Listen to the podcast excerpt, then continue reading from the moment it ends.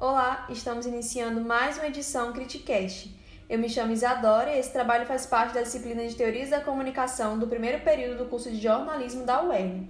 O tema que irei abordar hoje é o estudo da comunicação na América Latina, e por isso eu trouxe parte de uma entrevista exclusiva com o pesquisador e jornalista Daniel Macedo, formado na Universidade Federal do Ceará e doutorando em comunicação na Universidade Federal de Minas Gerais. Bom, para falar sobre o estudo da comunicação na América Latina, é necessário, antes de qualquer coisa, situar vocês acerca do contexto em que se inicia. Pode-se dizer que a pesquisa em comunicação na América Latina teve início apenas a partir da segunda metade do século XX e aconteceu com a influência de autores estrangeiros.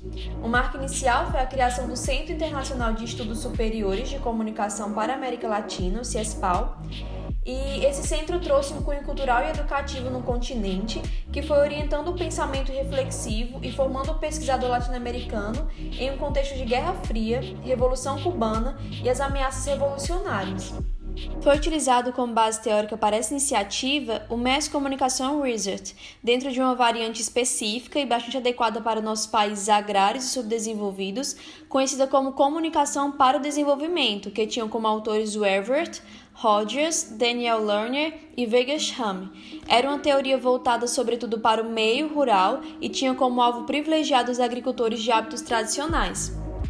Mais à frente, nos anos de 1970, acontece uma virada crítica nos estudos comunicacionais. O centro passou por um processo de reorientação e se seguiu a criação de outros centros de pesquisa em diferentes países do continente, e todos esses centros novos que surgiram tinham pesquisadores comprometidos em criar um pensamento latino-americano da comunicação. Diversos fatores contribuíram para essas mudanças, como, por exemplo, a substituição das ditaduras por governos eleitos pelo voto na maioria dos países latino-americanos, o crescimento da indústria da comunicação e o processo de redemocratização que favoreceu uma série de análises críticas por parte dos pesquisadores da comunicação. Com isso, surge então a primeira vertente, que consiste em uma crítica à intervenção ideológica dos americanos tanto através dos meios de comunicação quanto por vias acadêmicas. Essa teoria ficou conhecida como a teoria do imperialismo cultural e foi desenvolvida por autores de diversos países. Articulada a primeira, surge ainda uma nova vertente, a comunicação horizontal, que tem como grande inspirador teórico o educador brasileiro Paulo Freire, em que, segundo ele, a educação é comunicação, é diálogo, é transparência de saber.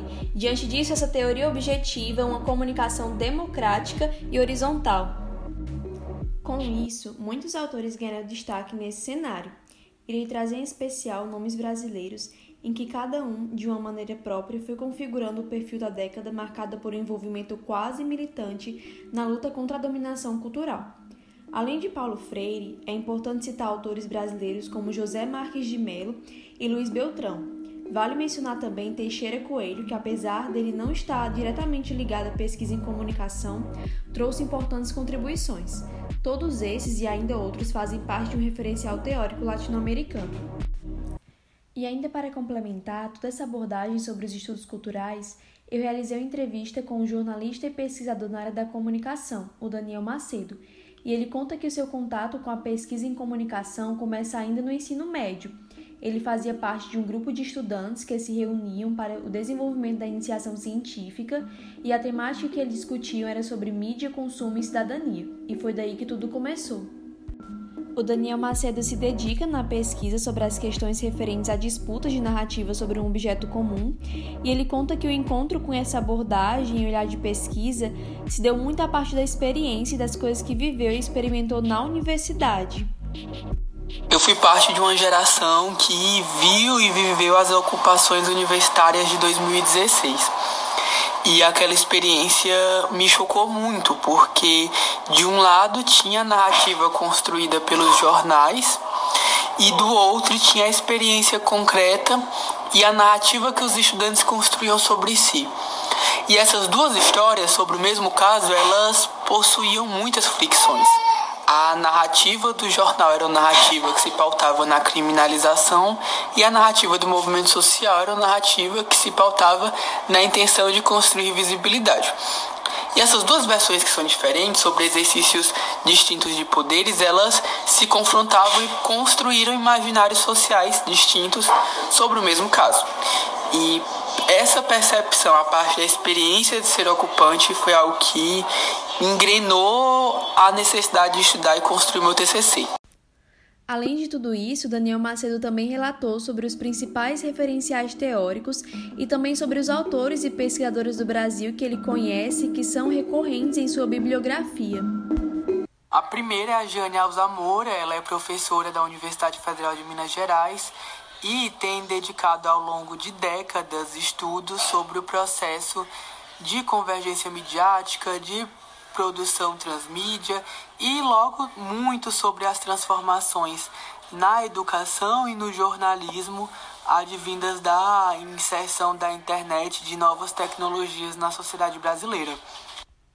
Marielva Barbosa, professora emérita da Universidade Federal do Rio de Janeiro, ela articula há décadas estudos sobre a relação da comunicação na produção de memória e nisso é um, um expoente, não tem como falar nesse tema sem, sem ler e trazer os textos e a evolução do pensamento que a Maria Alva articula ao longo dos anos. E por último, mas não menos importante, Helena Martins é professora da Universidade Federal do Ceará ela tem articulado muitos debates sobre a economia política da comunicação, sobretudo no contexto de telas e pensando as relações a partir dos movimentos sociais. E por fim, o Daniel Macedo ele trouxe uma recomendação muito importante e válida para os futuros pesquisadores e pesquisadoras. De recomendação, penso que o mais importante é manter a leveza, manter a calma, manter a paciência a academia ela pode ser um espaço por vezes muito hostil. E se ela se torna esse lugar da hostilidade, da violência, da indiferença, é resultado das relações articuladas entre as pessoas.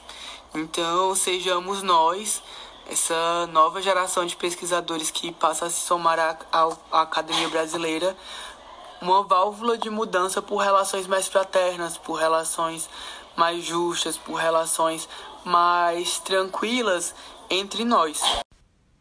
Bom, pessoal, é isso. Eu espero que esse conteúdo ele tenha te ajudado a refletir sobre a importância dos estudos culturais e como Daniel Macedo bem mencionou, que a gente possa construir um legado acadêmico que vai de fato contribuir para mudanças sociais no mundo e nas relações.